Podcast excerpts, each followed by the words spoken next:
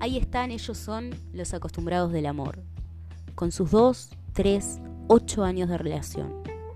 Con sus todo bien, todo tranquilo como respuesta a la pregunta, ¿y ustedes cómo andan? ¿Cómo se puede estar tranquilo y enamorado? ¿No es el amor la turbulencia de un avión con destino incierto? ¿No es el amor un huracán que arrasa la rutina? ¿No es el amor la más milagrosa y la más rebelde de las revoluciones? Ahí están, ellos son los acostumbrados del amor, con sus almuerzos en la casa de los suegros y sus sábados de cine y sus domingos de nada, con sus besos fríos, sin lengua, apurados, habituales, teniendo sexo siempre de la misma forma, sacándose la ropa de la misma manera, ni siquiera mutua. Desvistiéndose cada uno por su lado para hacer eso que se tiene que hacer. Ahí están, ellos son los acostumbrados del amor, deseosos de hacer fuego de las cenizas, esperanzados de resucitar lo que ya no sienten, desesperados por mirarse aunque sea una vez, una última vez, como la primera. Ahí están, ellos son los acostumbrados del amor. Y yo los reconozco. Los reconozco apenas los veo. Porque fui una. Porque a veces, a veces el amor tiene esa puta costumbre de acostumbrarte. Pasás de ser una persona que vive un poco emocional a la que se va antes de un recital para no bancarse el tránsito, para llegar rápido a casa. ¿Para qué?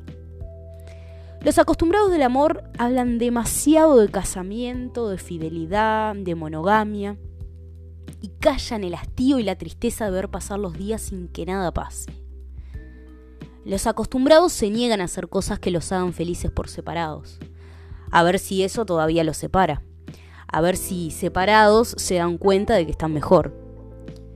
Los acostumbrados odian la costumbre, pero no pueden dejarla. No saben quiénes son sin ella. Vos, ¿sabés quién sos sin alguien? Los acostumbrados pueden ser artistas o oficinistas, Sagitario o Capricornio, fanático de los Rollins o de los Beatles, porque no los define su profesión, ni su signo, ni sus pasiones. Los definen sus miedos. En los acostumbrados, todo gira alrededor del miedo. ¿Y si me quedo sola para siempre? ¿Y si no encuentro a alguien mejor? ¿Y si esta es la persona que más me quiere en el mundo? ¿Y si mi aburrimiento es pasajero? ¿Y si la próxima relación que tengo también es así? Para, ¿y si el amor es así? ¿Monótono? Tibios, no saben lo que se pierden. ¿Para qué tenés el corazón? ¿Para experimentar o de adorno?